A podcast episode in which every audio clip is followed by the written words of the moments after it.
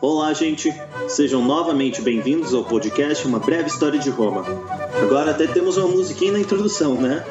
Lembrando que a cada episódio eu tentarei melhorar o podcast. Portanto, caso tenha alguma sugestão, dúvida ou feedback em geral, basta comentar. Também peço encarecidamente, para caso goste, curta e compartilhe.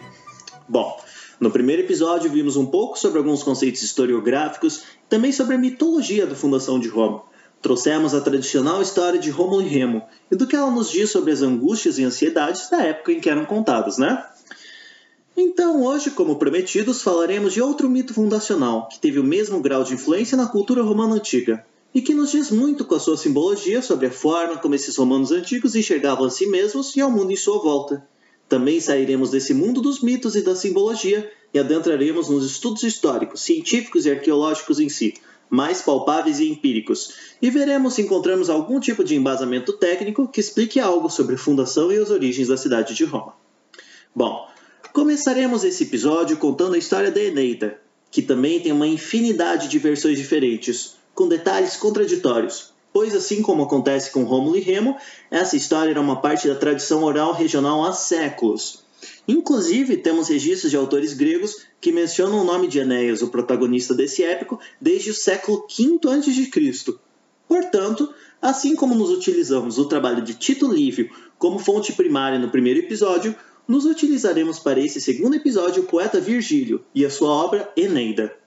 Antes de tudo, vamos dar uma contextualizada na vida de Virgílio.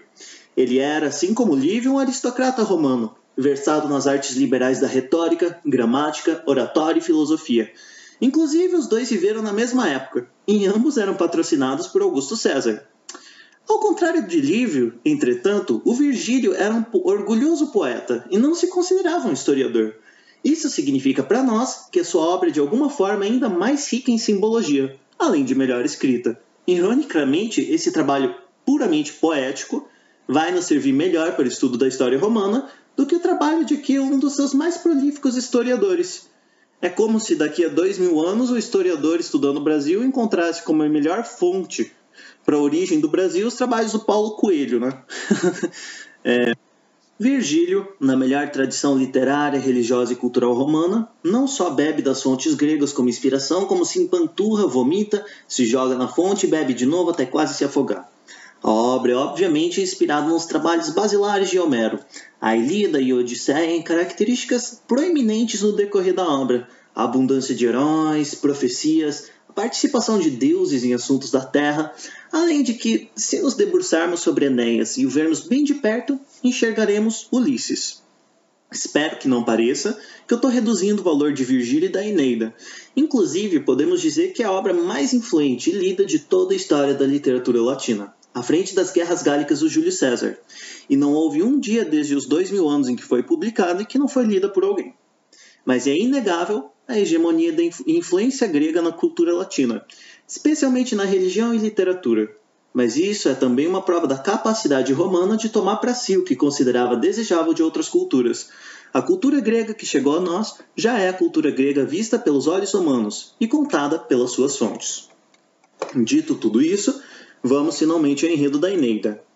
Enéas, um herói de Troia que estaria situado na costa da atual Turquia, sobrevive aos eventos da Ilíada e foge da cidade em chamas, acompanhado de alguns de seus seguidores e carregando seu filho e o pai idoso. O grupo se aposta de um navio e zarpa para Cartago, uma riquíssima cidade fenícia com grande porto comercial situado na África do Norte, na atual costa da Tunísia.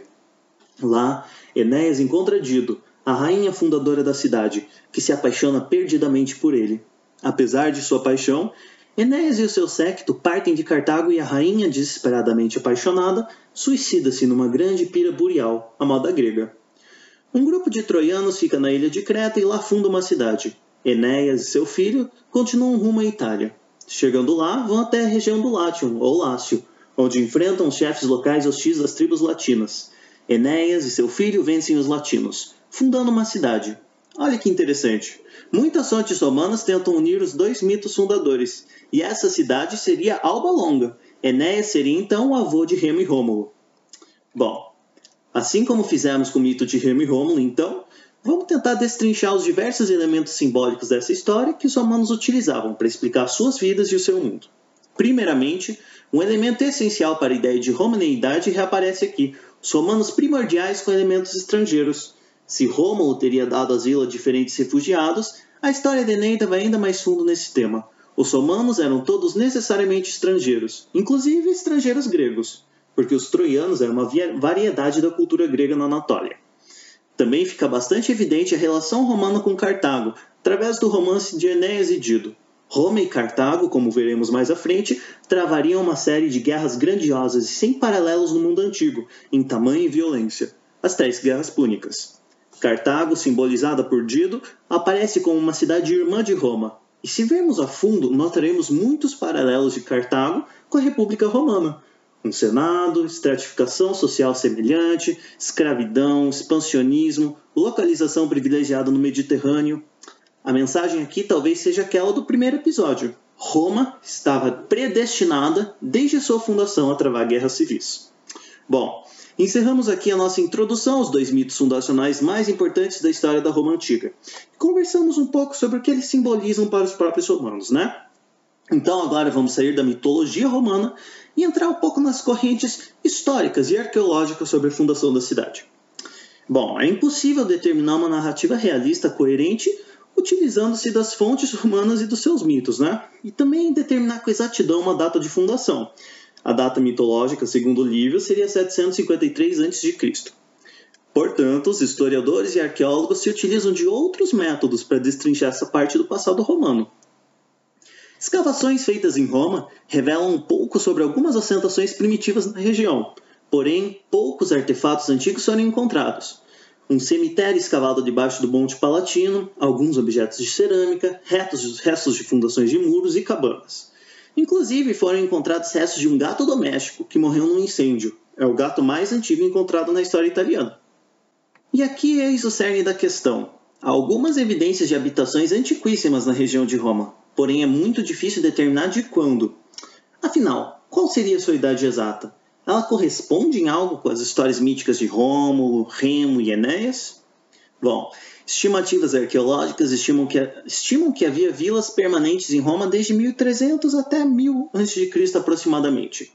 Lá pelo sexto século a.C., já há evidências muito mais claras de uma vida urbana bastante ativa e permanente. Mesmo as evidências mais antigas revelam um forte aspecto comercial, foram encontrados nessas escavações braceletes de marfim feitos em Atenas, por exemplo, o que revela uma presença grega na pré-história da cidade. O fato da região ser cheia de colônias gregas como Neápolis e Tarento e evidências materiais arqueológicas encontradas em Roma tornam relativamente seguro dizer que Roma se tratava de uma pequena e pobre colônia grega, fundada entre 1300 e 700 a.C., uma colônia bastante comum, por sinal. Inclusive, o que surpreende os historiadores e arqueólogos sobre essa Roma primordial é o quão comum, pequena e banal ela era.